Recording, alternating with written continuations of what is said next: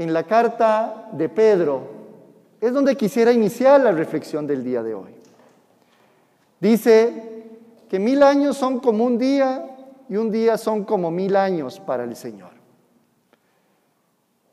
Este tiempo de Adviento nos necesitamos estar sensibles de que nosotros también estamos frente a un Dios que es misterioso, es todo un misterio, que se acerca indudablemente a nuestra vida, pero no podemos confundirlo con cualquier cosa. Es alguien muy grande y cercano. Es alguien que también todo el conocimiento que hay en Dios para nosotros es limitado.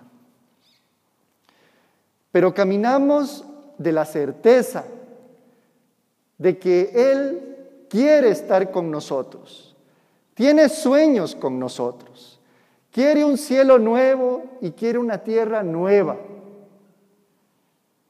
Cuando reconocemos a este Dios y tenemos la sensibilidad para sentir sus palabras, una de las cosas es que sigue contando con nosotros, porque a lo largo de todos los tiempos de la historia, Él ha necesitado mensajeros.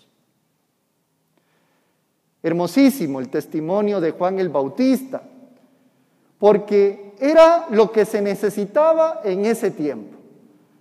Alguien que en lugar de muchas palabras tuviera acciones que reflejaran lo que se necesitaba en ese tiempo. Por eso habla de alguien tan austero y con un mensaje claro de arrepentimiento de los pecados. La gran pregunta aquí es, ¿Qué tipo de mensajero necesitamos en este tiempo, en este adviento, con estas circunstancias de pandemia, de sufrimiento, de desconcierto, de incertidumbre económica, de pérdidas, de duelos? ¿Qué será? ¿Qué tipo de mensajero estamos necesitando? Porque el Señor cuenta con nosotros.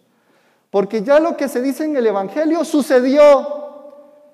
Y Juan que bautizaba con agua, luego vino Jesús que todos nosotros los que estamos sentados aquí fuimos bautizados en el Espíritu Santo.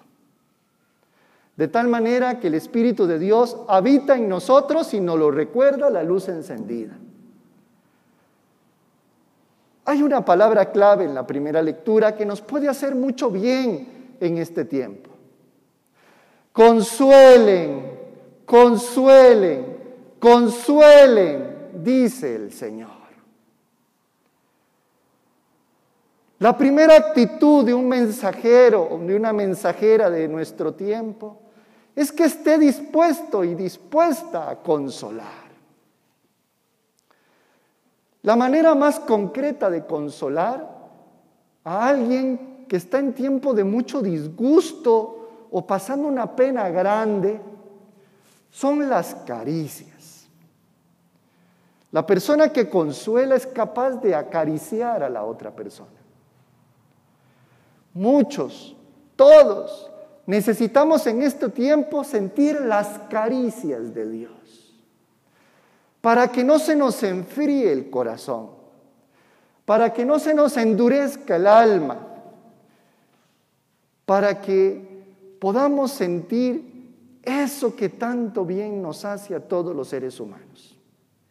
Todos los seres vivientes necesitamos ser acariciados.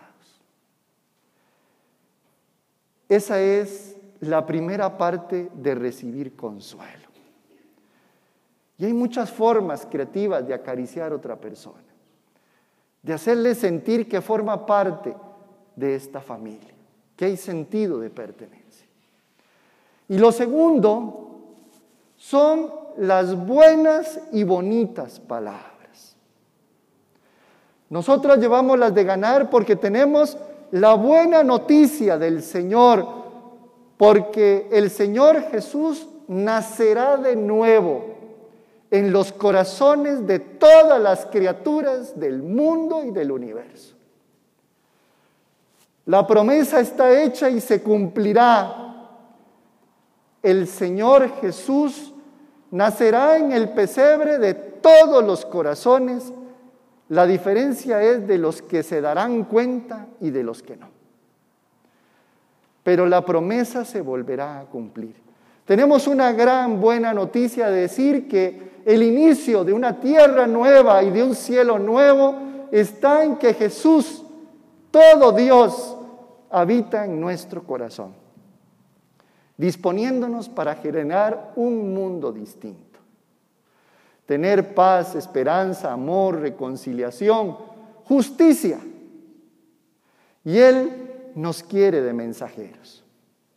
Yo quisiera invitarles en este segundo domingo de Adviento que asumamos el compromiso como una verdadera gracia y un deseo que tiene el Dios en el que creemos. Consuelen, consuelen, consuelen, dice el Señor.